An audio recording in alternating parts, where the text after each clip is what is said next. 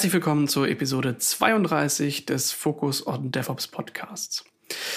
Heute haben wir uns mal einen etwas größeren Themenbereich vorgenommen, denn wir werden über das VMware-Portfolio sprechen und dort insbesondere darüber, was dort eigentlich für und um den Containerbereich und alles, was da so an Ökosystemkomponenten mit dranhängt, eigentlich so alles zu tun ist. Und da das ein Themengebiet ist, das so breit ist, ähm, dass ähm, das definitiv über meinen Horizont hinausgeht, habe ich dabei ähm, auch entsprechend zwei Gäste mit dabei. Unter anderem den Christian Streibers. Hallo Christian. Ja, hallo Enrico. Christian, ich erinnere mich bei dir immer an einen Satz, den du irgendwie vor jedem äh, Vortrag tust. Äh, und das ist, ich bin's der Christian und der Mann mit dem längsten Titel der Welt. Ähm, erzähl doch mal, wer bist du und was machst du eigentlich? Ja, okay. Ähm, Name Christian Streibos, äh, der Titel, der längste Titel der SVA, ähm, Head of Competence Center, Software Defined Data Center. Das ist ein ellenlanger Titel, aber tatsächlicherweise muss man ja sagen, ähm, es ist ja früher, war das Produkt oder waren die Kunden halt in ihrem On-Premise-Rechenzentrum. Ähm, da war es relativ überschaubar. Wir konnten über, Sto äh, über Storage, Server, Netzwerk und so weiter reden. Ähm, aber heute sind ja die Anforderungen der Kunden viel mehr. Das heißt, wir reden ja nicht nur darüber, sondern es kommen halt Themen hinzu wie Container. Wie binde ich Container an? Wie kann ich Kubernetes einbinden? Wie kann ich mich mit einer Cloud verbinden? Wie komme ich in diese virtuellen Cloud-Netzwerke? Wie kann ich vielleicht auch meine On-Premise-Security erhöhen? Also ein riesen Themenkomplex, der im Prinzip versucht wird, ein bisschen mit diesem Titel abzubilden und natürlich auch die Themen dann Automatisierung, also rechts und links drumherum, also ein relativ großer Bereich. Wie lange machst du das eigentlich schon? Oh, ähm, also insgesamt mit VMware bin ich seit über 20 Jahren unterwegs, äh, damals noch zu äh, ESX 2.0 Zeiten, äh, GSX-Server für diejenigen, die schon sehr lange dabei sind. Und im Laufe dieser Jahre bin ich halt immer weiter dazu gekommen, auch immer mehr dazu gekommen, andere Dinge zu tun. Habe mich also sehr früh auch mit dem Thema Docker beschäftigt, habe mich auch sehr früh mit dem Thema Netzwerkvirtualisierung beschäftigt, genauso mit Kubernetes.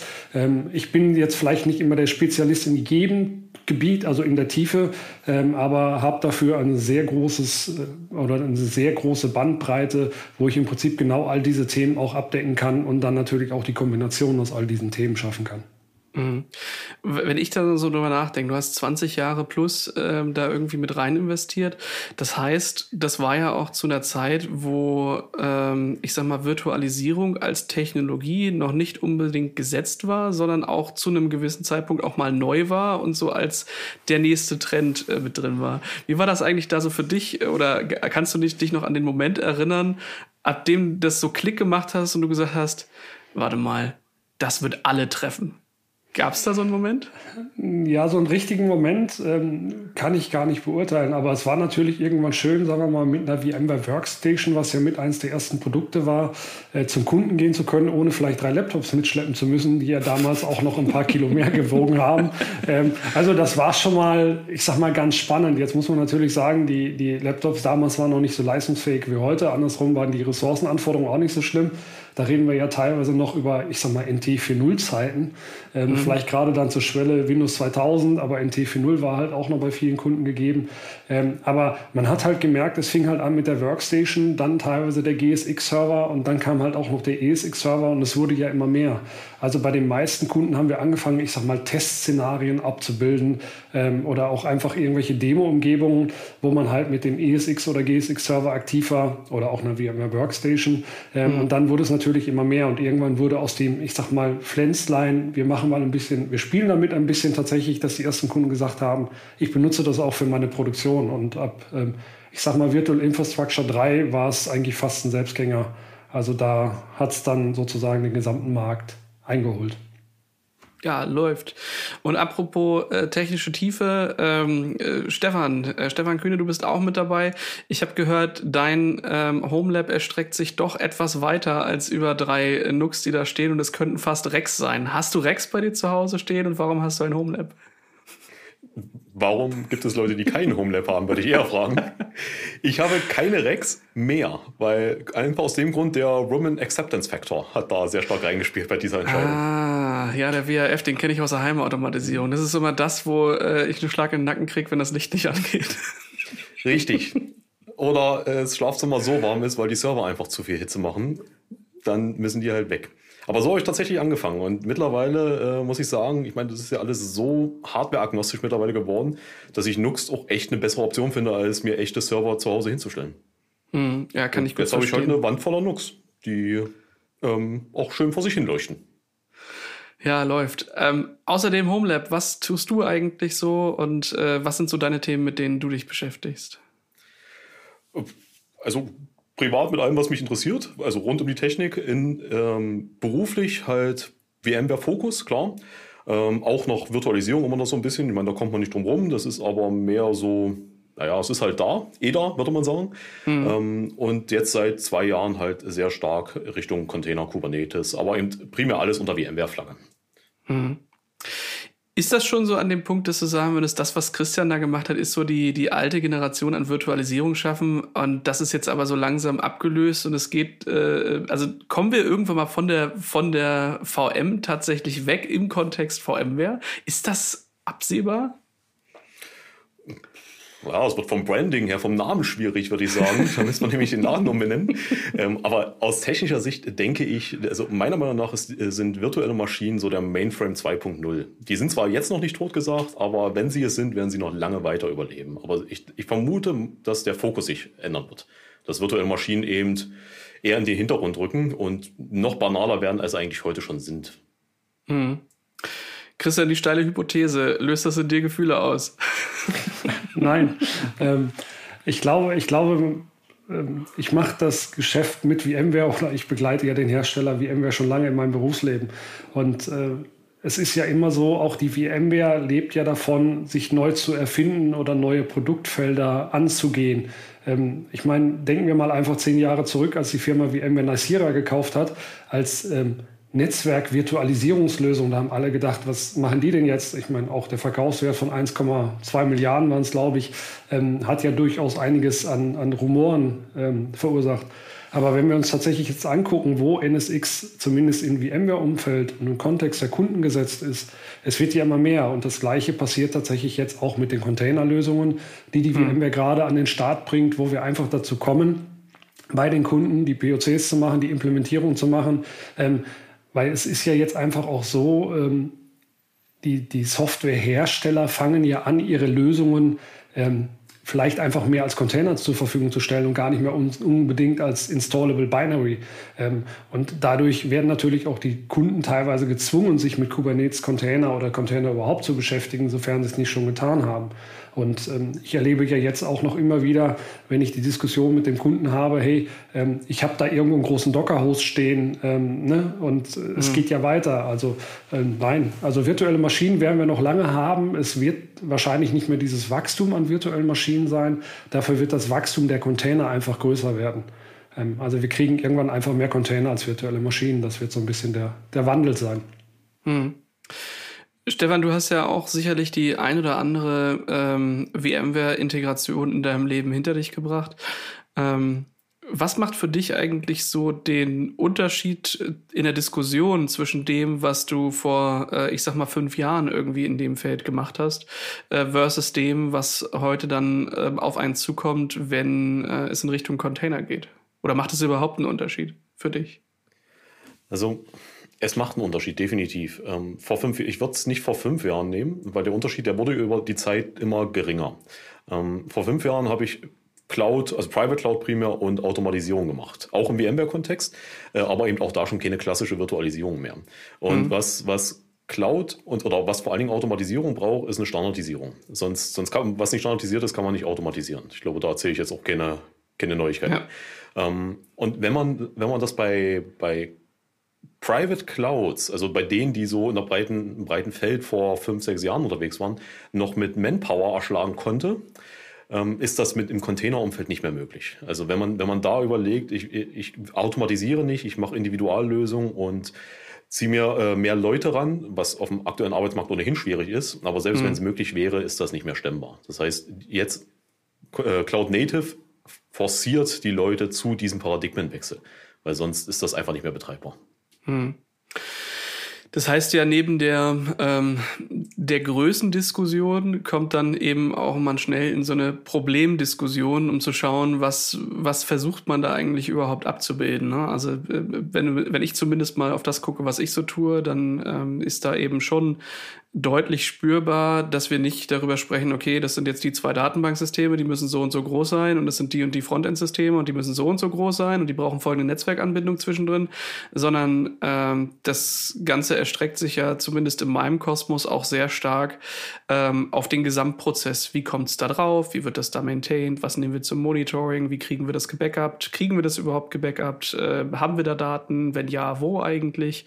Na, also man äh, rutscht, finde ich zumindest, deutlich tiefer in diese Gesamtarchitektur rein, ähm, als es vielleicht äh, vor zehn Jahren noch so der Fall war. Ähm, aber das, da erstreckt sich mein Arbeitshorizont, glaube ich, auch noch nicht so weit. Äh, von daher eher so auch Christian, ist das, deckt sich das mit dem, was du auch so äh, mitbekommst? Ja, ähm, man muss ja einfach sagen, der, der Themenkomplex, ich sag mal einfach Container, ähm, beinhaltet ja nicht nur die Bereitstellung von Containern. Wir reden ja tatsächlich über Netzwerk. Wir reden über Load Balancer. Wir reden über Integration mit Backup. Ähm, zum Anfang, als es mit Docker mal irgendwann losging, sagten ja alle, ja gut, im Docker-Container sind ja keine Daten, wir brauchen kein Backup. Ähm, aber heute reden wir ja tatsächlich dann auch von, von großen Kubernetes-Containern, ähm, wo dann auch Daten drin liegen, wo Datenbanken drin liegen, die wollen wir natürlich sichern, die müssen wir sichern. Und da kommen natürlich dann auch, ich sag mal, aus reiner Sicht der VMware-Administratoren viele Themen auf die Leute zu. Es ist einfach nicht mehr nur, ich rolle ein vSphere aus oder ich installiere einen vCenter-Server, habe meine ESX-Host und habe dann meine VMware-Standard-Dinge, sondern ich muss mich damit beschäftigen, wie bekomme ich meine virtuellen Netzwerke dahin, wie bekomme ich meine Load Balancer angebunden, wie kriege ich meine Daten daraus gesichert. Also es ist schon ein großer, komplexer Bereich geworden. Und ähm, auch für uns, ähm, es reicht ja jetzt nicht mehr, wenn wir über, über äh, ich sage mal, die Containerlösung reden, dass wir uns einfach nur mit einer vSphere-Oberfläche beschäftigen, sondern wir müssen uns mit kubectl beschäftigen, wir müssen uns mit YAML-Files beschäftigen. Also ganz viel Linux-Know-how, ähm, was viele Leute aber einfach noch gar nicht haben oder erstmal aufbauen müssen. Und dann ist es natürlich auch extrem komplex und extrem aufwendig, da erstmal überhaupt in dieses Thema reinzukommen. Mhm. Ja, ich glaube, da können wir am Ende noch mal so ein bisschen drauf eingehen, nachdem wir den Gesamtkosmos mal beschrieben haben, was da so die, die Kernprobleme oder ich sag mal die Herausforderungen sind, die man überhaupt erstmal braucht, ähm, um das Ganze dann betreiben zu können. Ich denke, manches stellt man sich da dann doch einfacher vor, als es am Ende ist. Ähm, was mich vorher noch mal interessieren würde, ist, so ganz der erste Wurf, also ne, gerade wenn wir so in Richtung Tanso denken, ich glaube, das war so roundabout 2019, als das ähm, veröffentlicht wurde, ne? Ja, absolut korrekt. Also 2019 wurde es äh, auf der VMworld, also im, im, Herbst 2019 wurde es auf der VMworld das erste Mal richtig gehypt. Project Pacific war es damals noch und ich bin Stimmt. mir nicht ganz sicher, wann das, wann das Branding wirklich nach Tanso geschwenkt ist, ob das noch 19 war oder Anfang 2020 dann als Project Pacific als damals dann vSphere bis Kubernetes oder jetzt vSphere bis Tanzu eben rauskommen? Ganz dumme Frage, ich weiß es wirklich nicht. Steht Tanzu für irgendwas? Ja, ähm, das steht für etwas. Ähm, das ist, das muss ich mal gucken, ob ich es zusammenkriege. Der ehemalige CEO, der Pat Gelsinger äh, von VMware, der hat, äh, der hatte eine sehr starke Afrika-Verbundenheit. Ähm, und ich weiß, dass es Suaheli ist ähm, das Wort, und mhm. es heißt, glaube ich, so etwas wie Abzweig oder Branch, frei ah. übersetzt. Und es gibt noch eine zweite Theorie, ähm, die, also das hat er selber mal gesagt, es gibt aber noch einen anderen Grund, warum das sehr gut passt. Im Japanischen gibt es so kleine Kommoden, oder gab es so 18. bis 19. Jahrhundert, gab es so Kommoden, die waren auf Rollen, mit denen ist man halt damals auf Reisen gegangen. Das war so der, der Titan-Trolley von damals. Mhm. Ähm, und die hießen wohl auch Tanso. Und das war also der, der Portable Container, wenn man so möchte. Verdammt, da steckt also richtig eine Geschichte hinter. Das ist äh, gut, dass du das aus dem Stehgreif so, äh, so rausgehauen ähm, kannst. Das finde ich schon mal ganz gut. Ähm, Wie so immer in Cloud Native, die ganzen fancy Technologien, wenn da 100 Tage Entwicklung drin sind, sind 99 Tage äh, Namensfindung. das kann ich mir gut vorstellen. Und dann ist am Ende doch nicht mehr so ganz nachvollziehbar, wo es eigentlich genau herkommt. Und dann sagt man, das ist wie, äh, wie Nutella. Ähm, das, ähm, also wir sagen nicht, ob es der, die oder das ist. Ähm, es gibt, legt es für euch so aus, wie es am besten passt. Ja, äh, schönes Ding. Ähm, so ganz der erste Wurf in Richtung Container war das mit dem Tanzu oder Project Pacific. Allerdings ja nicht. Ne? Also es gab da ja schon irgendwie vorher was. Ähm, und daher, Christian, was gab es da so und was ist eigentlich daraus geworden? Ja, also vor, vor Tanzu war ja, ähm, ich sag mal, ähm, oder Tanzu können wir jetzt ja sagen, ist einfach die Kubernetes-Zeit. Und vor Tanzu selber gab es ja, ich sag jetzt mal einfach die Docker-Zeit, ähm, mhm. wo man im Prinzip von, von Containern gesprochen hat und mit dem Synonym Docker oder Docker das Synonym für Container, wie auch immer. Ähm, und da hatte die VMware natürlich auch schon eine Containerlösung an dem Start. Das war das VMware Integrated Containers. Ähm, was sozusagen ein kostenloses Produkt war für Kunden mit VMware vSphere Enterprise Lizenzen, ähm, wo es im Prinzip eine virtuelle Appliance gab, die ich ausrollen konnte, die sich mit meinem vCenter gekoppelt hat und wo ich in der Lage war, Container tatsächlich zu betreiben. Also ich hatte sozusagen einen ähm, Docker-Host integriert in meinem vSphere-Client, den ich im Prinzip benutzen konnte, um gewisse ja, Applikationen zur Verfügung zu stellen. Jetzt muss man sagen, oder wenn ich mit Kunden darüber gesprochen habe, war es immer so, dass ich gesagt habe, lieber Kunde, bevor du das in die Produktion nimmst, lass uns das mal testen, weil es gibt da durchaus hier an der einen oder anderen Stelle ein paar, naja, ich sag mal Haken und Ösen, die vielleicht nicht immer dazu passen, was man in der Produktion machen möchte. Äh, von daher lass uns das mal viel lieber ver verpocken ähm, und danach kannst du immer noch entscheiden, ob du es machen willst oder nicht. Und tatsächlicherweise viele Kunden haben es dann auch tatsächlich nicht in der Produktion eingesetzt, sondern sind dann tatsächlich zu anderen Lösungen gegangen. Äh, mhm. Nichtsdestotrotz für, für Kunden, die wirklich nur mal irgendwie einmal einen Container starten mussten, war es eine gute Lösung, hat es funktioniert. Ähm, allerdings muss man auch sagen, ist natürlich im Laufe der Jahre dann auch das Interesse der Kunden da sehr viel geringer geworden. Ähm, die Entwicklung ist auch tatsächlich heute eingestellt. Also das Produkt gibt es auch so in dem Sinne nicht mehr. Ähm, es existiert, glaube ich, noch in GitHub als, als freies Produkt. Ähm, man kann es benutzen, aber ich würde jedem Kunden davon abraten, sondern dann lieber äh, gleich richtige, den richtigen Weg einschlagen in Richtung Kubernetes. Hm.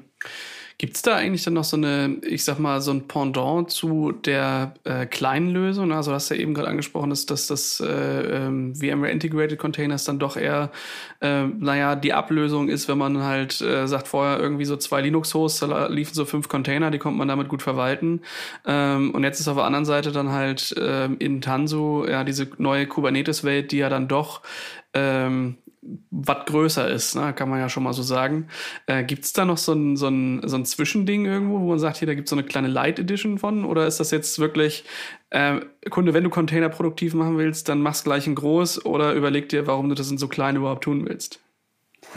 Okay, also wenn es in die Produktion, wenn es in die Produktion geht, äh, dann müssen wir, sagen wir mal, gewisse Richtlinien einhalten. Das heißt, da geht es halt einfach los in groß. Also mindestens drei ESX-Hosts unten drunter äh, mit mhm. entsprechender Netzwerkvirtualisierung. Wenn jetzt ein Kunde nur einfach für sich mal testen will oder tatsächlich einfach nur so eine Demo-Umgebung haben will, äh, dann gibt es natürlich die Tanso Community Edition. Die kann ich auch tatsächlich auf einem ESX-Host ausrollen. Die funktioniert halt mit dem Linux und dann habe ich halt von mir aus noch einen ESX-Host. Ähm, ich kann sie auch woanders drauf ausrollen. Da habe ich so eine kleine Testumgebung. Aber das ist wirklich nichts für den Betrieb. Sobald mhm. wir über den Betrieb reden, ähm, ja, ähm, ist es mindestens drei ESX-Host. Ich, also ich denke halt auch, der, die, die Größe ähm, ist schon, muss halt auch irgendwie zu dem Aufwand, den man treiben muss, äh, passen. Ne? Also ähm, das eine ist dann halt Kubernetes zu machen. Das ist schon eine ähm, etwas ja, anspruchsvollere Herausforderung, der man sich da stellt. Deswegen macht es wahrscheinlich wenig Sinn, Kubernetes halt mal eben so nebenbei äh, so ein kleines bisschen nur zu machen, nur für die zwei Container.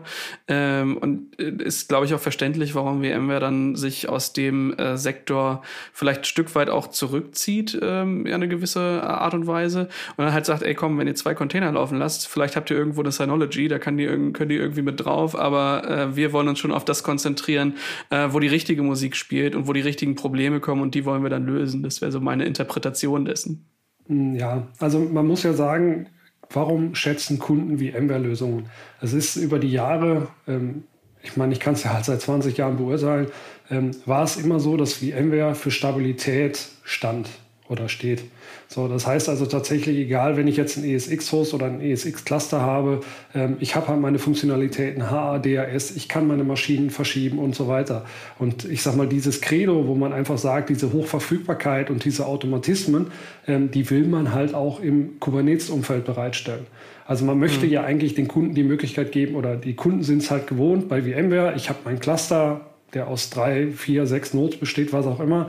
Ähm, und ich kann davon ein System rausnehmen, kann es updaten.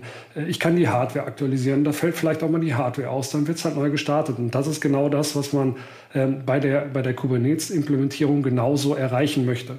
Ähm, und das ist einfach der Grund, warum man sagt, okay, es gibt für die Produktion Anforderungen, die müssen wir erfüllen. Und wenn wir die erfüllt haben, ist alles schick. Ja, läuft. Also das ist, ne, das ist auch das, was ich da äh, durchaus sehe. Und ähm, damit ist VMware, glaube ich, mit einem Start in 2019 nicht unter den ersten mit dabei. Ähm, und definitiv auf diesem Markt, der ist nicht, ähm, nicht komplett ähm, neu. Ähm, ich finde aber auch da besonders interessant, ähm, und da würde ich Stefan äh, mal äh, zu befragen wollen. Das ist ja mehr als nur Kubernetes. Und Tanzu ist ja jetzt nicht so, ähm, äh, das gibt jetzt dieses Tanzu und das ist dieses Tanzu, sondern ähm, das ist ja ein wirklich breiter Fächer, den man aufmacht. Das ist wie wenn man zum Maler geht und der macht den riesen Katalog vor einem auf und sagt, welches Grün soll es denn genau sein? Ich habe 500. Ähm, und das ist das Gefühl, was ich da halt auch habe, dass das jetzt nicht nur ist, ähm, ähm, bitte, wir brauchen einen Provider, der uns hier mal Kubernetes hinstellt, möglichst Vanilla und äh, möglichst so, wie ich das bei Google bekomme, sondern ähm, der Ansatz hier ist da schon ganzheitlicher und das ist ja auch einiges an ähm, ich sag mal, Ökosystemkomponenten mit eingeflossen, die für sich betrachtet dann ja doch schon deutlich länger in diesem ganzen Kubernetes ähm, äh, Feld unterwegs sind. Von daher, Stefan, gib uns doch mal den Rundumschlag.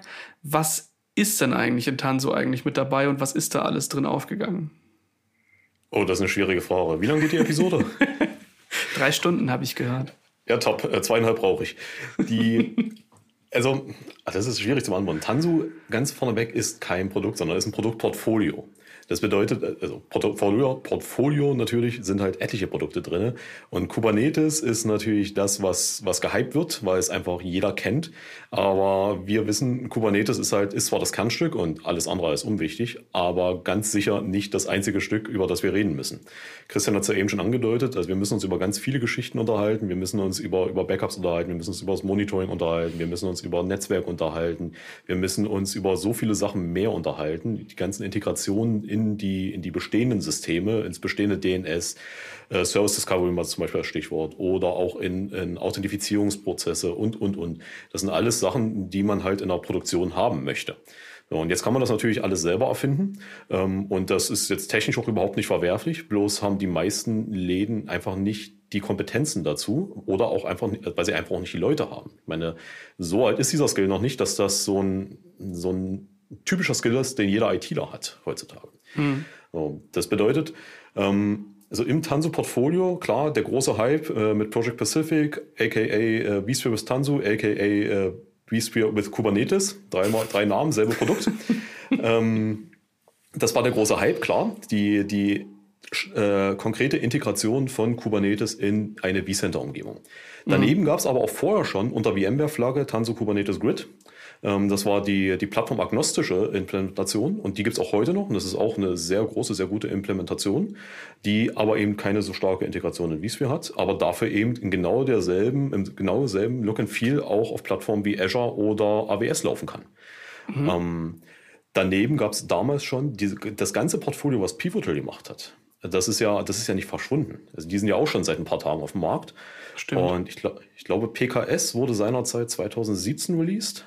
Ähm, und das war ja auch nicht der erste Schuss vom Pivotal. Das war Nee, war stimmt. Das Cloud Foundry gab es ja vorher schon. Da haben die ja auch ähm, sich sehr, sehr früh ähm, an einen Applikationsfokus rangewagt und weg von Infrastruktur. Genau. Cloud Foundry habe ich 2015 das erste Mal bei einer, bei einer Bank implementiert. Die, mhm. Also das Pivotal Cloud Foundry. Das war auch ein sehr spannendes Projekt. Ähm, fährt halt einen ganz anderen Ansatz, dass man eben nicht Kubernetes as a Service, sondern Plattform as a Service macht. Ist ja auch heute noch ein Thema. Also mhm. das war seinerzeit wahnsinnig weit voraus. Das ist heute noch vielen weit voraus. Ja. Ähm, aber absolut korrekt. Und das ist auch ein Thema. Und Pivotal hatte damals auch schon sehr viele Themen rundherum, diese ganzen Data Services und sowas. Die, ähm, die sind jetzt, diese ganzen Pivotal-Themen sind jetzt natürlich alle ins Tanzu-Portfolio gewandert, weil VMware ja Pivotal wieder, naja, eingemeindet hat. Und somit befinden die sich jetzt da. Das bedeutet, wenn wir über die eigentliche Kubernetes-Plattform hinaus gucken, ähm, wenn wir Monitoring zum Beispiel reden, klar, Prometheus, Grafana, klassische Open Source Tools, äh, supported VMware auch, also wirklich supported und nicht nur ist okay, mhm. wenn man es macht, äh, aber haben natürlich auch eigene Lösungen wie Observability, also Tanso Observability oder ähm, so Geschichten wie Database oder AMQ as a Service im Cluster. Solche, solche Features finden sich in den Tanzu Data Services oder Service Mesh, äh, also hier sowas wie Istio. Also tatsächlich ist es Istio, was unter der Haube da läuft, aber haben die natürlich auch, nennen sie Tanzu Service Mesh. Hieß vorher, mhm. ich glaube, NSX Service Mesh. Äh, Multi-Plattform, Multi-Cloud Management mit Tanzu Mission Control, ähm, wo man eben dann einfach mal eine Single Pane of Glass für verschiedene Kubernetes Cluster und verschiedene Provider hat, wo man seinen Kubernetes ausrollt. Also da gehört ganz viel mehr dazu. Und das sind jetzt erstmal nur die Tools, die praktisch kaufbar sind, Ausnahme Prometheus Grafana. Ähm, da gibt es noch einen Haufen Open Source Tools, mit denen VMware in dem Bereich unterwegs ist, die man halt mhm. dann auch noch dazu nehmen kann. Eins der berühmtesten wahrscheinlich Harbor, gehört jetzt offiziell das CNCF, kam aber ursprünglich von VMware. Ähm, und noch einiges mehr. Also das mhm. wird, wird eine lange Liste. Und die haben ich glaube, es sind auch einige mit bei, die, die äh, schon längst Kontakt, äh, also in dieser ganzen Kubernetes-Bubble, ne? da gibt's äh, viele, die wahrscheinlich schon äh, eine ganze Weile lang äh, Helm-Charts von Bitnami als äh, ganz gut äh, verträglich und gut ausgearbeitet empfunden haben. Ja? Und das, äh, das gehört ja auch irgendwie mit dazu. Ne? Und das ist halt, sind halt viele Ökosystem ähm, ja, ich hätte jetzt fast gesagt, für die CNCF systemrelevante Betriebe und Startups, die da halt waren, ähm, wo VMware dann halt wirklich ähm, gesagt hat, komm, das ist jetzt der Fokus, wir nehmen jetzt hier mal ordentlich Geld in die Hand und dann gucken wir mal, dass wir hier ähm, einen eine gute Plattform schnüren. Das bringt mich dann zu der Idee, dass das ähm, Kubernetes an sich, das ist halt der Rohbau, ja, da, ähm, da regnet es jetzt nicht mehr ganz so doll rein, ähm, aber so richtig fertig ist das halt auch noch nicht. Ähm, so dass du ja viele Dinge, die du vorhin schon angesprochen hast, ähm, halt brauchst. Ja, ähm, das eine ist so, dass das User-Facing-Ding, ähm, das ist das, was du eben angesprochen hast, mit, äh, ich kriege da mit der Mission Control schon die Möglichkeit, auch mal einen Überblick über mehrere Cluster zu kriegen und das auch in mehreren Umgebungen auszurollen. Das fühlt sich für mich alles auch so ein bisschen an, dass das die, ähm, also klar gab es vorher auch schon die Möglichkeit, ähm, VMware mit AWS äh, beispielsweise zu integrieren und da ähm, so hybride Szenarien zu bauen äh, in einem vCenter. Aber das jetzt ist ja noch mal eine ganze Ecke größer und geht auf mehr auch Ökosystemkomponenten von Cloud-Providern ein. Ähm, und somit ist es dann ja noch, eine, noch mal eine, eine, äh, eine ganz andere Ebene, auf der wir hier im Endeffekt sprechen, oder? Genau. Die, also es wird halt abstrahiert. Die sehen die Cloud-Provider jetzt in dem Fall, sei es jetzt typische Publics wie Azure oder AWS oder auch ein Private Cloud-Provider wie ein vCenter, vorsichtig äh, ausgedrückt, mhm. ähm, also ein Infrastructure-Provider äh, sozusagen, ähm, sehen die abstrahiert und die, die konsumieren halt die VM, EC2 oder Instance Services, je nachdem, auf welcher Plattform wir uns gerade bewegen, und installieren praktisch da ihr Kubernetes ein. Der, das, das Schöne dabei ist halt, meine Multicloud ist auch ein Thema, da könnte man wahrscheinlich auch sehr viel drüber reden. Ja. Ähm, die, das Schöne dabei ist, dass ich halt immer wieder dasselbe Kubernetes mit demselben Beiwerk sozusagen habe. Und ich mich mit der Infrastruktur darunter nicht auseinandersetzen muss. Ich muss jetzt als vSphere-Admin nicht lernen, wie eine, wie eine AWS EC2-Instanz aufgesetzt wird.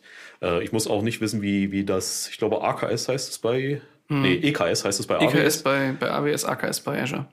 Sehr gut. Ähm, Dankeschön. Ähm, also wie die im Detail funktionieren, weil die sind ja auch sehr opinionated. Und so kann ich halt das VMware Opinionated auf allen gleichmäßig ausrollen und somit habe ich halt überall dieselben Schmerzen oder eben dieselben Komfort, aber nicht überall unterschiedlich. Ja, ich weiß nicht, ob das mit den Schmerzen so, äh, so positiv formuliert ist, aber äh, natürlich ist es eine, es ist konsistent und das ist schon mal eine, eine sehr gute ähm, Geschichte.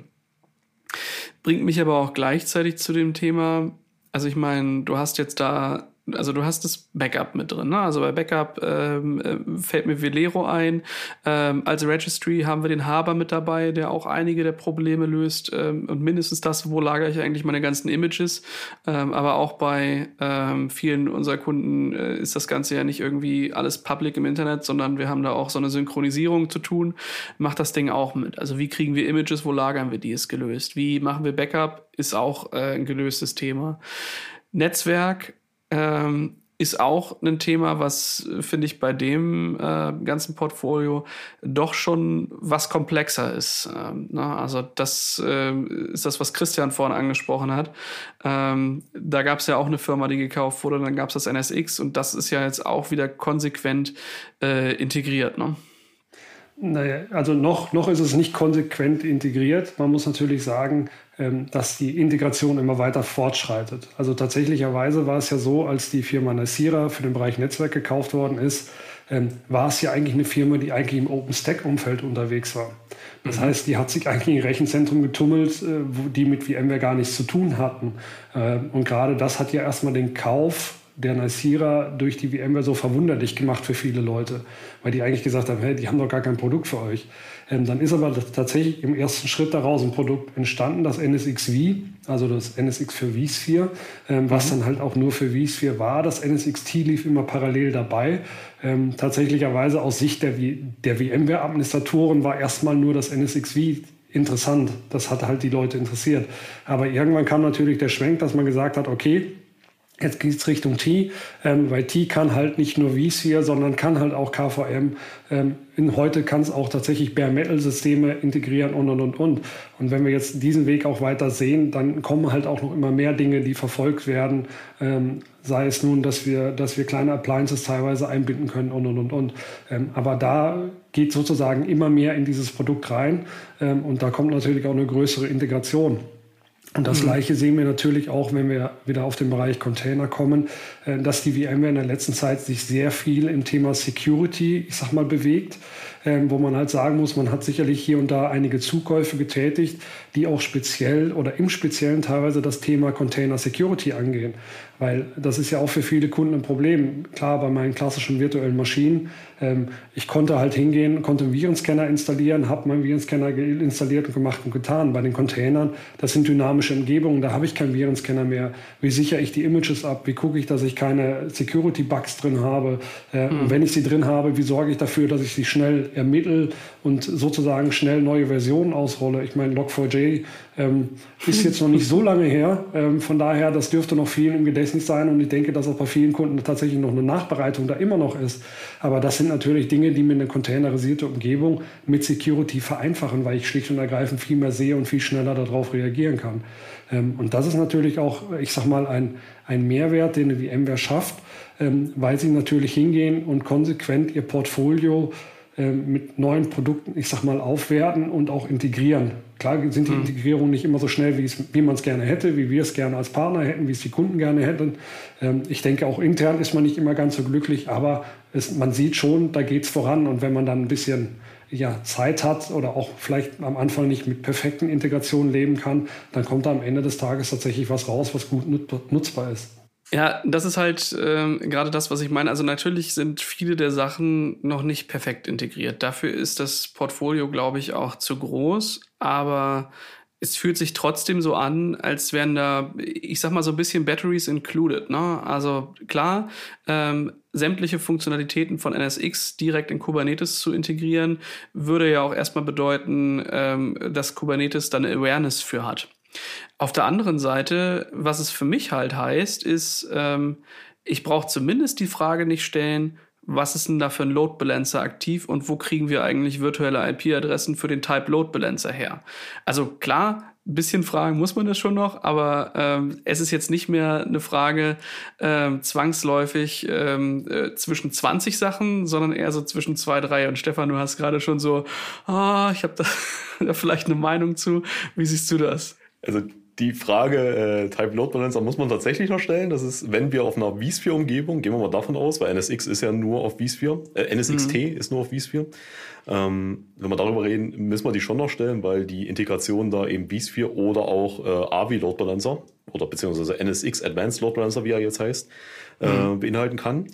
Äh, und die unterscheiden sich schon sehr stark. Ähm, Während, während Avi sich halt voll auf diese ganze Load Balancing-Thematik kümmert äh, und das halt richtig, richtig gut macht, macht NSX halt das ganze Software-Defined Networking oder Network Function Virtualization, je nachdem, wie man das halt betrachten möchte. Mhm. Und deswegen müssen wir die Frage da tatsächlich schon noch stellen, weil das sind unterschiedliche Ansätze. Man muss aber auch gleichzeitig sagen, dass die beiden Produkte zusammenwachsen. Das war von Anfang an so geplant, als die Avi Networks damals gekauft haben, dass Avi praktisch der Advanced Load Balancer für NSX werden sollte. Ähm, jetzt sind wir so weit, dass die Produkte tatsächlich zusammengewachsen sind, wirklich. Ähm, die zu der, zu der Netzwerkthematik selber, gerade jetzt mit der neuesten NSX-Version, ist es, also NSX ist schon seit einiger Zeit Kubernetes-aware. Das ist jetzt auch nichts Neues, NSXT. Mhm. Die, also man sieht auch, man hat auch Containerobjekte im NSX und solche Sachen, das hat man äh, seit, seit PKS, ist das schon. Ähm, denn da wurde ja NSX tatsächlich als CNI im Kubernetes benutzt. Das ist ja mhm. jetzt mit, mit äh, TKG nicht mehr der Fall. Die Allerdings, äh, die in CNI, wie zum Beispiel Andrea, was halt so eine große Alternative zu Calico ist, ähm, ist in NSX auch integrierbar. Das heißt, wir sehen dann, also wir sehen sowieso schon so Network Policies und solche Geschichten, wenn wir die im, äh, im Kubernetes machen, ist das NSX Aware und wird da als, als Distributed Firewall Entries abgebildet. Mhm. Und wir können auch äh, mittlerweile so Flows und solche Geschichten sehen, sofern wir Andrea benutzen, weil es gibt eine Andrea-Integration in NSX mittlerweile. Mhm. Das ist jetzt, das ist auch wirklich Bleeding Edge, das ist jetzt Ende Dezember erst so weit rausgekommen. Mhm. 2021, falls das irgendjemand mal in fünf Jahren hört. Sehr guter Hinweis, Dankeschön.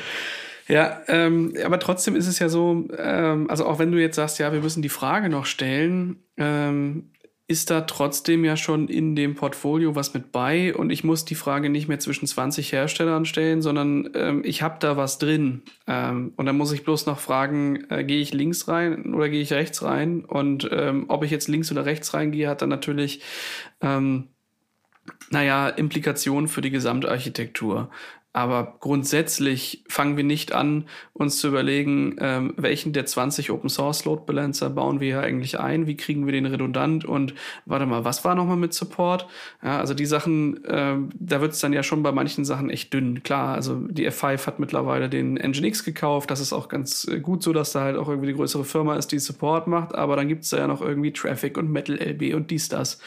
Ähm, und da wird's manchmal halt echt dünn, auch wenn die technologisch ganz gut da sind, aber wenn ich mir vorstelle, naja, ich bin jetzt eine Bank und ich bin, äh, muss BaFin-compliant sein. Und dazu gehört äh, die Ausfüllung eines äh, gefühlt 200-seitigen ähm, äh, BSI-Sicherheitsfragenkatalogs, dann wird's halt schon echt dünn und da habe ich dann entweder viel Arbeit oder ich kann halt sagen, guckt mal, äh, wir reden hier dann ja schon eher von einem ich weiß nicht, kann man das Standardprodukt nennen? Aber VMware ist ja schon, schon so eine bekannte Größe einfach, äh, wo ich mir vorstelle, dass da, ähm, dass das viel eher mal abgenickt wird, als ähm, wenn man halt sagt, ja, das sind hier die, ähm, die 50 Open Source Tools, die haben wir handverlesen hier eingesetzt. Ich glaube, das ist dann, das bietet mehr Potenzial, dass Fragen gestellt werden, die man vielleicht nicht beantworten möchte oder nicht gestellt bekommen möchte. Weiß ich nicht, wie seht ihr das? Ich würde es nicht Standard nennen. Ähm, das ich stelle mir das eher so vor, wie ich gehe mir ein Auto kaufen, also einen Neuwagen. Mhm. Ähm, ich gehe ins Autohaus, äh, egal in welches, und dann, dann sage ich, ja, ich hätte gern ein, ein schönes Navi drin und dann sagt mir der Verkäufer, ja, folgende drei haben wir zur Auswahl. Und dann sage ich, ja, äh, und Sitze möchte ich auch bequem haben und dann sagt er mir, folgende 15 hätte ich zur Auswahl. Äh, wie hätten Sie es gerne? Und so geht es halt durch die einzelnen Komponenten hinweg und somit ich kann mir am Ende sicher sein, äh, egal was ich da aus dieser, aus dieser Palette auswähle, es wird mit den anderen Teilen, die ich auch noch auswähle, funktionieren und es wird da keine Probleme geben. Und wenn es Probleme gibt, egal mit welchem Teil, gehe ich immer wieder zu dem Verkäufer ähm, zurück und beschwere mich bei ihm. Und hm. muss nicht ähm, darauf hoffen, dass der, der arme Open Source äh, Entwickler, der das in seiner Freizeit macht, weil er dazu gerne macht, ähm, meine Probleme löst, die ich jetzt gerade als einziger auf der Welt habe. Stichwort Log4j. Ähm, also so, so würde ich das eher sehen. Und dann hat mhm. man so ein Ready-to-Consume theoretisch rundum sorglos Paket. Man muss sich eben nur aus, aus dem Portfolio was aussuchen. Das hat einen gewissen Anlauf, Schwierigkeiten, das, das sehe ich auch so. Man muss sich da erstmal zurechtfinden. Aber es ist wesentlich einfacher, als sich im kompletten Open Source Markt zurechtzufinden, weil einfach mhm. da so viel mehr unterwegs ist. Ich meine, wer die CNCF Landscape kennt, die ist auch sehr agil, würde ich sie mal nennen. Ja, und es wächst halt, ne? Also ähm, ich äh, erlaube mir immer mal wieder das Späßchen ähm, und gucke in meinen äh, Präsentationen, die ich irgendwann mal gebaut habe, zurück. Und das CNCF-Landscape als Screenshot nutze ich sehr gerne ähm, und habe aber auch noch Präsentationen, wo ich das so die ersten Male gezeigt habe. Und dann äh, zeige ich immer ganz gerne das CNCF-Landscape zu der Zeit, äh, wo ich irgendwie vor fünf Jahren äh, bei der SVA angefangen habe und sag, so sah das aus, als ich hier angefangen habe. Und heute sieht das so aus und dann kannst du halt wirklich gar nichts mehr lesen. Das ist schon echt ähm, krass, aber das ist natürlich auch äh, ja irgendwo auch eine gute Sache. Ja, und ich ähm, äh, finde halt, dass, dass hier eine, eine Kombination, finde ich, aus beiden Welten ja stattfindet. Ja, also zum einen sind hier sehr viele ähm, Open Source Komponenten mit dabei, ähm, was auch aus den äh, Zukäufen ähm, ja auch mit begründet ist. Und auf der anderen Seite ist es jetzt aber auch nicht so, dass ähm, alles komplett ähm, hinter der hinter der Paywall versteckt wird und als Closed Source ähm, weiter betrachtet wird. Ja, ich finde halt, wir sind hier in einem Open Source Markt, ähm, wenn es um Cloud Native geht und da ein komplett Closed Source Produkt hinzustellen, ist schon schwierig. Ähm, aber das ist ja hier nicht der Fall. Ja, das Haber ist irgendwie ähm, auf dem Landscape mit bei. Das wird auch in anderen Produkten mit verwendet. Es gibt die ganzen Bitnami-Sachen, äh, wo sehr viele Leute ähm, auch aus der Community mit drin arbeiten. Äh, und man sieht ja auch, dass an den äh, an der Commit-Statistik zu äh, zu Kubernetes, äh, dass da halt auch einiges wiederum mit eingebracht wird. Und damit ist es dann so ein so ein gesamt wachsendes Thema, ähm, wo eben manche Sachen äh, mit Support veredelt werden, äh, aber auch viele Sachen äh, wirklich der freien Community zur Verfügung stehen. Das finde ich ist ein ganz schöner äh, Kompromiss, zumindest so aus meiner Perspektive. Ja, also es ist ja tatsächlich so, also VMware committet sich da relativ stark in die Open Source Community. Natürlich ziehen sie daraus auch Dinge, ähm, nichtsdestotrotz geben sie auch sehr viel zurück und es ist ja tatsächlich auch innerhalb der VMware, was ja vielen Kunden gar nicht bewusst ist, gibt es ja tatsächlich diese Open Source Initiativen, wo man es auch wirklich unterstützt, dass die Mitarbeiter in Open Source Projekten arbeiten, dass sie, ich sag mal, frei da mitarbeiten und und und und. Also hm. es ist jetzt tatsächlich nicht so, dass man das äh, nicht machen würde. Dementsprechend, klar, ähm, VMware ist da schon sehr engagiert. Man muss ja auch sagen, ähm, sie haben ja auch, sagen wir mal, inzwischen einige der ich sag mal, Ursprungsentwickler oder Ursprungsgründer von Kubernetes an Bord, äh, die ja auch bei der VMware noch aktiv sind und die werden ja auch nicht versteckt, sondern die sind wirklich da äh, präsent bei der VMware als kommerziellen Hersteller und genauso in den Open Source Communities. Also äh, die Leute werden halt nicht versteckt, sondern sie werden auch tatsächlich äh, den, den Communities oder der Open Source Gemeinde zur Verfügung gestellt. Hm. Es ist halt, ähm, es ist halt ein Gesamtkonglomerat, es ist ein Ökosystem, es ist kein ähm, mal eben schnell weiter, weiter fertig installiertes Produkt, was nur einen kleinen Teilaspekt mitbietet. Und ich glaube, das äh, darf es auch in dem Fall nicht sein. Ähm, denn das, worüber wir hier reden, ist, ähm, wenn man das zu anderen Herstellern mal vergleicht, wirklich eine Plattform mit allem, was da so dazugehört, mit einer Storage-Integration, mit Netzwerk, mit Load Balancing, mit äh, wie kriege ich eigentlich meine CI/CD-Sachen mit angebunden und äh, zum Teil, und ich glaube, da kann man noch deutlich tiefer reingehen, ja auch den Sachen, äh, die Stefan vorhin angesprochen hat, also Data Services. Ähm, find mal eine, eine Plattform, die halt sagt, guck mal hier, ähm, da ist deine deine deine Message Queue ähm, oder da ist deine Datenbank, die kannst du hier äh, von uns supported. Und das ist, glaube ich, immer wieder der Punkt. Ähm, mit reinnehmen und damit ähnelt das dann schon eher so dem, was dir die Anbieter im, im Plattform-Service ähm, so bieten. Ja, also äh, jetzt vielleicht nicht ganz so der mit der großen Vielfalt, die so eine AWS halt bietet, ähm, aber schon irgendwie fertiger ähm, als so ein Standard-Kubernetes, was man halt so kriegt. Auf jeden Fall. Und viele Sachen werden ja auch von anderen benutzt. Also äh, Christian hat ja eben auch die, die Hersteller schon, äh, Quatsch, die Entwickler angesprochen. Äh, Joe Bader ist immer noch aktiv mit seinem Thank God It's Kubernetes, TGIK. das ist immer noch etwas, was, was regelmäßig läuft, äh, sein, sein Stream. Ähm, und mit Heptio, also der Firma, die, die er und Craig McLucky ja damals gegründet haben, die ja dann äh, auch irgendwann zu VMware übergewandert ist, sind ja auch Tools wie Sonobuoyo gekommen äh, mhm. oder Velero. Ähm, ja. Das sind ja auch Tools, die ja es sind Open Source Tools, werden jetzt aber halt sehr stark von VMware gepusht. Und die werden sehr breit verwendet, auch außerhalb von VMware. Aber das ist ja die, Beauty of Cloud Native, dass das halt alles so, so interchangeable ist. die ganzen Geschichten. Und so schön das auch ist, dass sich das so schön entwickelt, äh, so schnell entwickelt, was du ja vorhin angesprochen hast, Enrico. Die, als Techie finde ich das auch sehr geil. Aber aus Sicht einer Firma ähm, braucht man eine gewisse Stabilität. Und die ist halt schwer zu halten, wenn man nicht selber die, die Mannschaft hat, die sich eben wirklich um Entwicklung und Weiterentwicklung der einzelnen Tools bringt. Und dann braucht man halt große Hersteller, äh, die halt, halt ein, ein, ich sag mal, rundum sorglos Paket entwickelt haben. Hm. In Anführungsstrichen. Stefan, kannst du für dich einen, einen ähm, Hauptthemenschwerpunkt äh, äh, identifizieren, wo du sagst, äh, als ich angefangen habe, mit diesen ganzen Technologien zu arbeiten, war das für mich der größte Knackpunkt, wo ich am meisten ähm, irgendwie ähm, Know-how aufbauen musste, bis das überhaupt einigermaßen verständlich wurde? Oder ist dir das alles so äh, komplett zugefallen? Klar, ich bin eines Frühs aufgewacht und dachte mir, ja, ab heute Kubernetes. Äh, Läuft das nicht bei jedem so? Ich hatte das genauso. Da hat mich der Blitz getroffen und dachte ich, Mensch, kubectl, ab geht's. Ja, sehr gut. Also, es ist witzig. Ich habe vor, vor zweieinhalb Jahren ungefähr war das. Da habe ich, ähm, hab ich mir so überlegt, irgendwie redet die ganze Welt über Container. Oder vor drei, nee, vor drei Jahren ungefähr war es. Die Zeit vergeht ganz schön schnell in letzter Zeit. Äh, jeder redet über Container. Ich wollte schon lange mal damit anfangen, hatte mir mal auch ein bisschen was über Docker schon angeguckt, aber noch nicht so richtig was damit gemacht. Ähm, dachte mir dann, äh, VMware war sowieso schon mein Schwerpunkt, Pivotal war da sehr nah. Guckst du mal, wie du das aufbauen kannst. So, plopp, die ersten Server standen im Raum.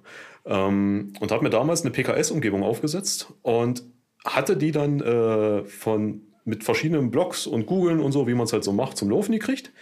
Und dann stand die Plattform, die mir dann Kubernetes-Clusters äh, hochspinnen könnte. Und ich dachte mir so, hm, wie teste ich denn jetzt, wie das funktioniert? Was ist denn eigentlich Kubernetes? Ich habe jetzt hier eine mhm. Plattform, die mir das Ding baut, aber was ist Kubernetes eigentlich? Ich, ich wusste nicht mal, ob die Plattform funktioniert, weil ich nicht wusste, wie ich es teste. Und da fing es an. Da, ab da habe ich mich ja damit beschäftigt. Und ab da wurde das ein Selbstläufer. Die, weil es ist jeden Tag, wenn man, wenn man ins Internet guckt, das kann man wirklich so generisch sagen, sehe ich ein neues Tool, wo ich mir denke, ey, das klingt cool, da wollte ich mich gerne mal beschäftigen.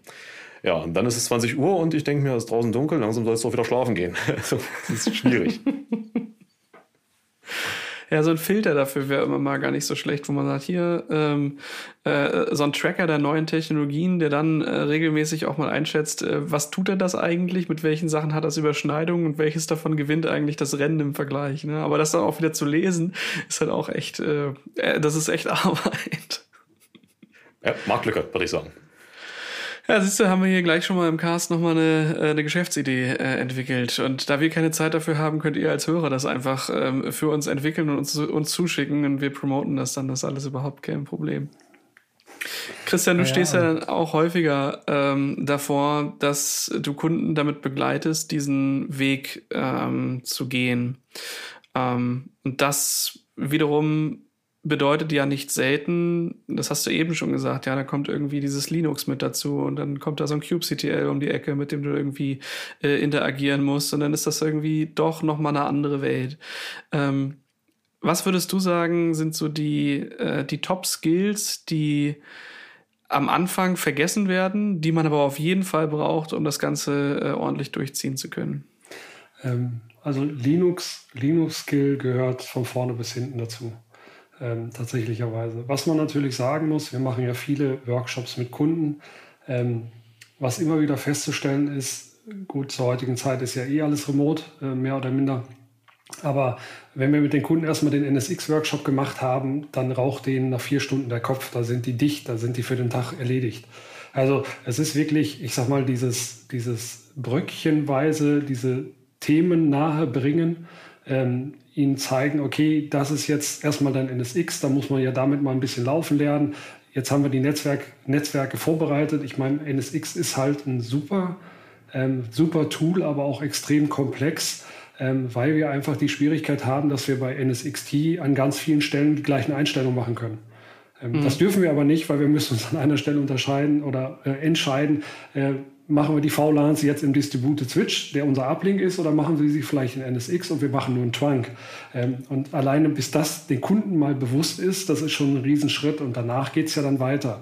Ähm, danach gehen wir dann ja tatsächlich in die Implementierung, ich sag mal vom vSphere with Tanzu, was vergleichsweise einfach ist, aber dann geht es halt los, Sie brauchen ein Linux, Sie brauchen kubectl.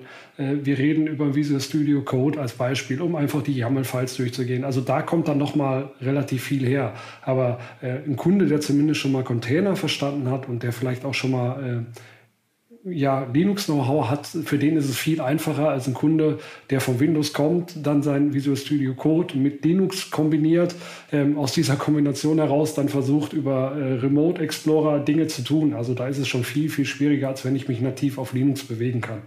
Hm. Ich denke auch, dass das äh, es ist halt nicht mehr so einfach und ich glaube, es ist äh, ein, ein großes Marketingversprechen, was häufig gemacht wird. Ja, also wir reden von ähm, ähm, Single Plane of Glass, wo man da reinguckt und da hast du die Observability über 20 Cluster und das ist mega geil. Ähm, also ja, das ist schon cool und ja, da wird einem viel abgenommen und da kriegt man einen guten Blick ähm, irgendwie über alles. Aber ich glaube, man muss trotzdem auch in der Lage sein und verstehen, was da end-zu-end -end passiert. Und das so komplett äh, tun zu können, ist ganz häufig nicht die Sache einer einzelnen Person, äh, sondern von einem kleinen crossfunktionalen Team, äh, was sich da reinarbeiten äh, muss. Und da hat man natürlich irgendwie Experten äh, wie dich, Stefan, ähm, wo du das aber auch ja nicht ähm, innerhalb von zwei Wochen aufgebaut hast, sondern du hast ja mit der Virtualisierung angefangen, mit Open Source Technologien drumherum. Und so hat sich das Stück für Stück progressiv über die letzten, weiß ich nicht, zehn Jahre wahrscheinlich, ähm, alles aufgebaut. Und ähm, das ist nicht in zwei Wochen gemacht. Ne? Absolut richtig. Also ich habe eine rückblickend eine relativ glückliche Entwicklungsfahrt gehabt. Ich habe halt, äh, ich halt irgendwann mal eine klassische Fachinformatiker-Ausbildung gemacht und habe halt kurz danach oder direkt danach bin ich bei EMC, äh, große Storage-Firma seinerzeit noch, in so ein Demo-Rechenzentrum gekommen. Und das haben wir halt als zwei Admins äh, gemanagt. Und die da wir eben nur zwei Admins waren für, es war ein kleines Rechenzentrum, also es waren da so 40 Racks, so die Größenordnung ungefähr, äh, aber da eben durch die Bank weg. Also wir haben uns beschäftigen müssen mit, äh, können wir den Server da noch anschließen oder bricht uns dann die Sicherung raus? Über mhm. äh, Storage, über Netzwerk, über Server, über Virtualisierung bis hin zur Automatisierung schon, da haben wir uns mit alles beschäftigen müssen. Das war eine sehr steile Lernkurve, hat aber auch super viel Spaß gemacht. Und dann eben die Entwicklung, die die, die, die IT halt gemacht hat. Also früher mit Silo-Denken, ähm, Storage-Silo, äh, Netzwerk-Silo und die Teams reden alle nicht miteinander und beliebig viele weitere Silos. Ähm, über Hyperconverge, wo das schon zusammengewachsen ist und jetzt eben mit, mit äh, Kubernetes und wo eben nicht nur die Infrastruktur zusammengewachsen ist, sondern eben auch noch die ganze Entwicklung damit reinwächst. Hm. Und wir haben bisher, also hier in dem Gespräch, einen relativ starken Fokus auf die Infrastruktur gehabt. Ja. Aber die ganze Entwicklung, die dann oben drauf sitzt, also die, die Leute, die den Kubernetes-Service und alles, was dazugehört, dann konsumieren, das ist ja mindestens ein genauso komplexes Feld. Und das ist, also das, das lernt man eben nicht nebenbei. Das ist halt schwierig. Das schreckt auch viele Leute ab oder führt dazu, dass es Leute unterschätzen, was die Komplexität wirklich angeht. Weil auch mit der mhm. Turnkey-Solution ist, genauso wie Christian gesagt hat, absolut wichtig, dass man ein gewisses Wissen darüber hat, über die Breite. Ich finde es immer so ein bisschen, ähm, also ich mache ja nur auch viele, viele so Trainings ähm, in der Richtung von Kubernetes und ähm, ich muss schon sagen, es gibt einige äh, Fälle, wo dann nach so zwei, drei Tagen Training Leute auch desillusioniert da sitzen und denken, ui, verdammt, das ist ja doch ganz schön komplex und wir haben noch nicht mal alles besprochen, was es zu besprechen gibt. Ähm, ich glaube, das ist aber auch, also irgendwie ist das auch gut, dass das so ist. Ne? Also äh, man muss schon sagen, das ist ein großer Themenkomplex, da kann man einiges beleuchten. Ähm, auf der anderen Seite reden wir hier nicht nur von, ähm, da läuft ein Betriebssystem, sondern da laufen verteilt Anwendungen drauf. Und da gehört ähm, doch ein bisschen mehr auch mit dazu, ähm, als jetzt, keine Ahnung, äh, eine kleine Maschine irgendwie zu bauen. Das ist halt eine wirkliche Produktionskette, die man hier hat, äh, mit Redundanzen und allem, was da so drin ist, äh, wo für jeden Teilaspekt entsprechend was zu tun ist. Und das darf auch komplex sein und muss es auch sein. Äh, ich glaube, man darf das nicht, nicht zu sehr simplifizieren, sodass dieser Eindruck entsteht. Und ich, ich denke manchmal halt, manchmal haben wir oder hat, hat irgendwer mal einen schlechten Job gemacht und gesagt, das ist total einfach und dann sitzt man davor und denkt sich, hm, nee, so richtig einfach ist es nicht. Es ist zwar sinnig, dass es so ist und es ähm, ist ein gutes abgeschlossenes Thema, aber äh, das ist schon auch komplex so manchmal. Ja, auf jeden Fall. Also, das könnte ja jeder machen. Ja. Aber wobei, wobei man ja sagen muss, ähm, für die meisten Kunden fängt die Komplexität ja schon an bei der Auswahl der Produkte, beziehungsweise mhm. die VMware ist ja sehr gut darin, ähm, Abkürzungen zu generieren. ähm, und alleine diese Abkürzungen in Relation zu diesen Produkten zu geben. Also es gibt, gibt halt ein TKGM, es gibt ein TKGS. Ähm, dann sprechen viele Kunden immer von Tanso, wo wir den Kunden ja auch erstmal erklären müssen, hey, pass auf, Tanso, ja, ist aber eigentlich ein Riesenportfolio. Wir reden über 170 mhm. Produkte. Welches der 170 willst du denn gerne? Ähm, also es ist wirklich auch erstmal ganz viel Erklärbedarf da für die Kunden. Auch diese ganzen Kurzbegriffe, äh, wie spielt was zusammen, was bedeutet was, um dann tatsächlich darüber hinauszukommen. Und es ist ja für die, ich sag mal, wenn wir jetzt aus meiner Sicht einen VMware-Administrator nehmen. Der hat halt bisher seine Umgebung gehabt, hat eine virtuelle Maschine ausgerollt, da war ein Windows drauf, der ist da drauf gegangen, hat sich angemeldet, alles schick. Ähm, aber heute, wenn der die Kubernetes-Umgebung betreiben muss, dann muss er ja auch tatsächlich in der Lage sein, wie seine Entwickler erstmal über kubekettle eine Maschine auszurollen, sich vielleicht auch ein Namespace zu erstellen, vielleicht User und Rechte einzugeben. Also da ist schon viel mehr. Der geht halt viel stärker rein in den Bereich ich muss einen Teil Entwicklung können. Ähm, ich muss vielleicht im Idealfall auch wissen, wie ich programmiere oder zumindest mal skriptmäßig aktiv werde, ähm, was heute auch nicht unbedingt jeder kann oder auch nicht jedem liegt, was ja okay ist. Aber der, der Bereich und was dazu kommt, ist natürlich sehr, sehr stark und sehr viel. Und das merkt man halt in den Workshops immer wieder. Ich merke es auch tatsächlich hier, ja. Also wir haben uns jetzt äh, bestimmt so fast eine Stunde darüber unterhalten, was es halt so für, für Infrastrukturkomponenten äh, gibt, die das halt äh, mit angreifen. Du sagtest gerade so über den Daumen gepeilt 160 Produkte, die da irgendwo so drinstecken. Ähm, und das ist halt auch etwas, was wir hier gar nicht erschöpfend ähm, so ausdiskutieren können. Äh, weswegen ich jetzt schon sagen würde, lass doch auf jeden Fall mal äh, innerhalb der nächsten Wochen ähm, das Ganze nochmal beleuchten und halt auch mal schauen, ähm, was denn jetzt eigentlich, nachdem wir diesen Infrastrukturteil beleuchtet haben, ja, also du hast gerade gesagt, Authentifizierung haben wir irgendwie drin, wir haben äh, Management für die Admins da irgendwie mit drin, wir haben da so ein bisschen Linux, äh, was da mit reinspielt, wir haben eine, eine Image, ein Image Repository, wir haben einen Load Balancer, ähm, Storage haben wir noch nicht drüber geredet, aber ist auch mit bei. Ähm, also diese ganzen Infrastrukturkomponenten, die man so, so äh, vor der Installation sich überlegen muss, wenn man so ein Kubernetes-Cluster an den Start bringt, das ist schon alles mit bei in den verschiedensten Geschmacksrichtungen.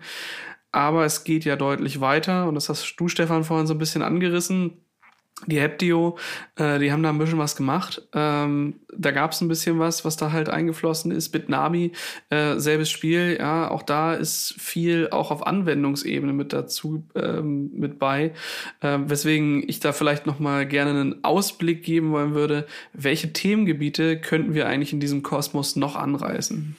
Ja, also die man man könnte sich zum Beispiel angucken, was, was so wirklich an Open Source Tools ist, die vielleicht auch bei anderen verwendet werden. Ähm, Sonobuoyo, Harbor, Harbor ist ja auch eine mächtige Nummer für sich gesehen. Mhm. Ähm, sowas könnte man sich zum Beispiel angucken. Äh, man könnte auch Richtung ähm, Developer und dieses ganze, äh, diese ganzen Bildthemen praktisch gehen, sprich sowas wie den, die Cube-Apps beziehungsweise den Tanso Application Katalog. Das ist das, was früher Bitnami war, immer die Free und immer die Bezahlversion sozusagen. Man könnte in Richtung Data Services gucken, was, was da so möglich ist. Ähm, da geht es ja auch Richtung Big Data, Stichwort Greenplum und Co. Sind ja da auch potenzielle Themen, könnte man sich angucken. Also da ist, da ist viel möglich. Hm. Oder auch Integration in, in, in Umgebung. Also diese äh, so Sachen wie, ich habe ja jetzt mein, mein Jenkins hier schon. Äh, muss ich denn jetzt äh, alles umbauen oder kann ich das auch verwenden? Spoiler, natürlich kann man das verwenden, aber äh, so, solche Geschichten kann man natürlich auch betrachten. Wie, wie integriert sich das in eine bestehende Umgebung? Ich meine, wie oft haben wir als ITler Greenfield-Umgebung? Das, das ist der Traum eines jeden Consultants, der nahezu nie wahr wird. Also ich baue nur Inseln, ich weiß nicht, was ihr macht. Java, oder? Was? nee, das schon nicht, aber schon so abgeschlossene kleine Inseln, das ist immer, das ist immer so das Liebste, ne? Da, äh, da weißt du, was du tust, da ist es alles einigermaßen abgeschlossen. Da musst du dich um den, ähm, äh, den ganzen Rattenschwanz, der sonst so dazugehört, äh, nicht kümmern, aber leider ist er ja doch äh, häufig da. Es ist so eine Sache, die würde ich mir auch manchmal wünschen, dass man einfach sagt, guck mal, wir haben jetzt zehn Jahre IT gemacht, lass mal 80 Prozent dessen äh, nochmal neu überdenken und dann halt nochmal neu machen, aber das ist halt auch ein Aufwand, äh, der gar nicht so einfach dann zu bewerkstelligen ist. Ja.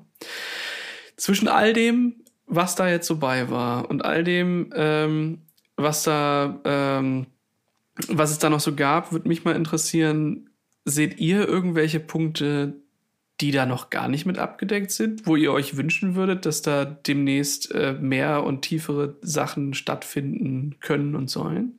Äh, ja, also ich hätte durchaus was äh, tatsächlicherweise, was natürlich ähm, im Moment nicht möglich ist, wäre tatsächlich ein, ich sag mal, Stretch Cluster Kubernetes Setup. Ähm, das mhm. heißt, wir können im Moment ja mit, ich sag mal, Storage-Systemen ähm, tatsächlich zwei Rechenzentren autark betreiben, wo wir auch die Maschinen rechts und links betreiben können. Äh, sowas ist tatsächlich heute mit vSphere, with Tanzu nicht möglich. Also man kann es bauen, aber es ist nicht supported, ähm, mhm. weil wir halt da einfach nicht ähm, die Notes so verteilen können, zwangsweise so verteilen können, dass es funktionieren würde. Also ich weiß, ich habe gehört, man arbeitet daran, ähm, weil das natürlich eine Anforderung ist, die viele Kunden stellen und sagen, okay, wenn ich dahin gehe, dann will ich das auch können und will halt auch sagen, rechte Seite, linke Seite und Failover machen. Ähm, weil dann kommen wir natürlich wirklich zu diesem Enterprise-Features. Wir sind wirklich ready äh, mit den Rechenzentren und können komplette Failover machen, ja. Mhm. Stimmt, das wird ja vielleicht dann noch interessant, äh, wenn man den ähm, den Deployment Scope nicht nur auf ein RZ sieht, sondern vielleicht auch auf mehrere und vielleicht nicht nur auf einen Cloud Provider, sondern da vielleicht auch auf mehrere. Also noch mehr in die Richtung ähm, Applikationsverwaltung über mehrere Cluster hinweg. Hm, spannendes Thema. Ja, da kommt, kommt ja dann auch tatsächlich hinzu, dass wir im Prinzip, wenn wir es über zwei Rechenzentren machen, von mir jetzt auch gerne mit zwei Internetanbindungen äh, Zugriffe, wo stellen wir unsere Load Balancer hin, die dann von außen die Anfragen annehmen und dann intern verteilen. Also da ist ja dann auch wieder eine relativ hohe Komplexität drin, die dann noch zusätzlich kommt. Aber überhaupt erstmal in diese Richtung zu kommen, ist ja schon mal wichtig, äh, auch in einem RZ hm. oder in zwei RZs in dem Fall, ja. Stefan, hast du noch was auf deiner Liste, was du dir auf jeden Fall äh, fürs nächste Jahr oder auch länger wünschst, was da noch mehr äh, mit eingebracht werden sollte? Technisch gibt es immer mal so Kleinigkeiten, aber das sind alles nichts Dramatisches. Was Christian genannt hat, das habe ich gar nicht auf dem Schirm gehabt, aber das finde ich einen sehr guten Punkt. Ich meine, mit, mit Service Mesh und Co. kann man dem begegnen, aber das ist halt nochmal ein ganz anderes Level an Komplexität, was man sich dann darin zieht. Ähm, so ein einfaches Twitch-Cluster über, über Rechenzentren in einer Site oder sowas wäre echt schon eine coole Sache, das stimmt. Ansonsten, mein größter Wunsch ist, äh, bitte aufhören umzubenennen. Zumindest nicht im Jahresrhythmus. ja, das kann ich gut nachvollziehen. Ich finde, an, an der ganzen Diskussion, an allem, was da halt ist, merkt man Jahr für Jahr, Monat für Monat eigentlich, Kubernetes ist was, was produktiv wird ob wir in Zukunft ähm, dabei vielleicht noch über virtuelle Maschine, virtuelle Cluster oder ähm, Container reden oder ob das nicht nochmal einen ganz anderen Scope nimmt. Ähm, das, glaube ich, wird sich da wahrscheinlich noch ein bisschen ähm, im Laufe der Jahre bewegen.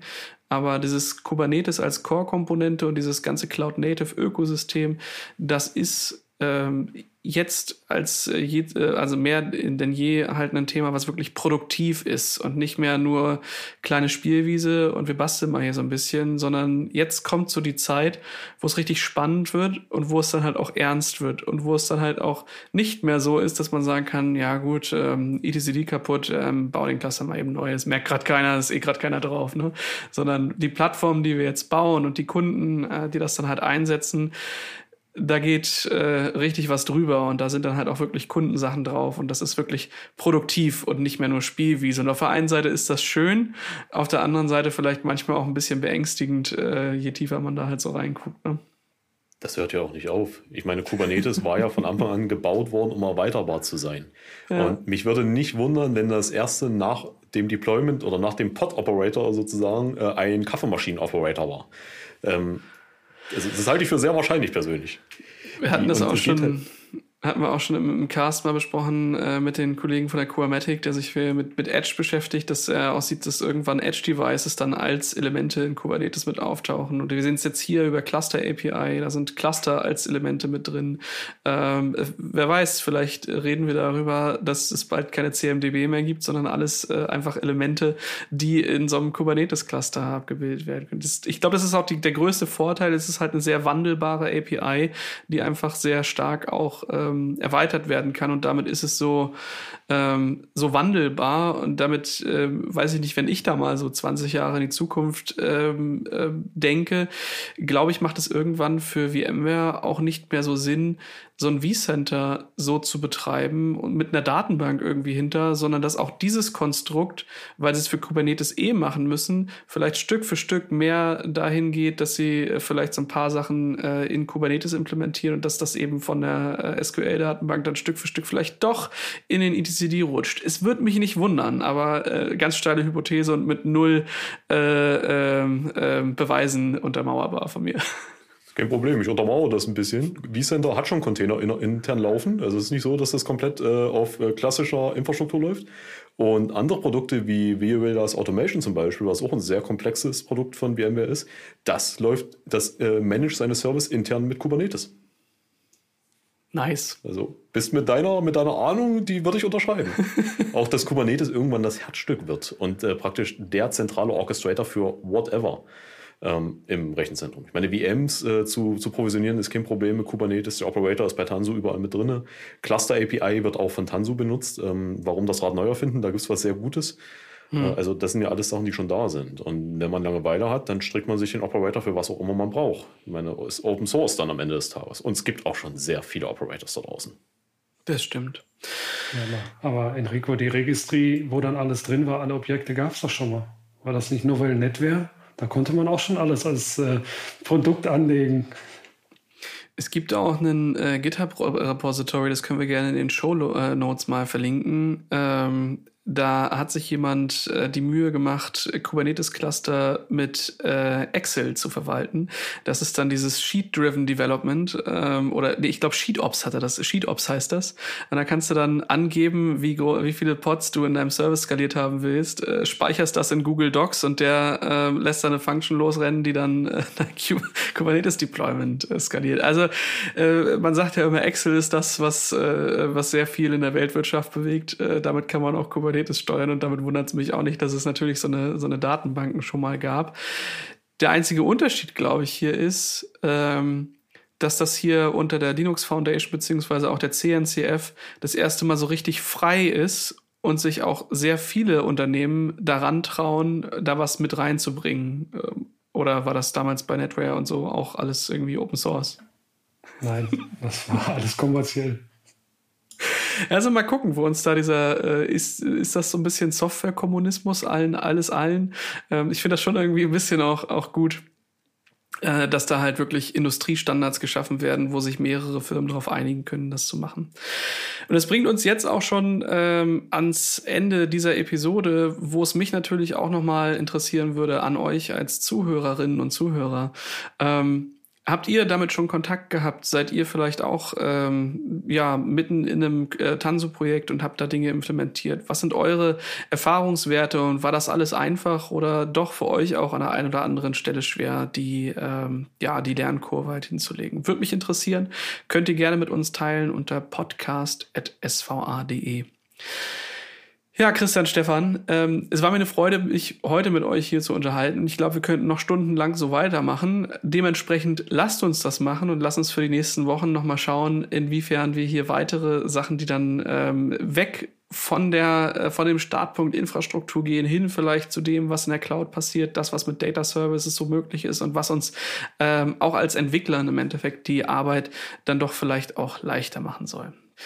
Schön, dass ihr da wart und bis zum nächsten Mal. Alles klar. Danke dir. Bis dann.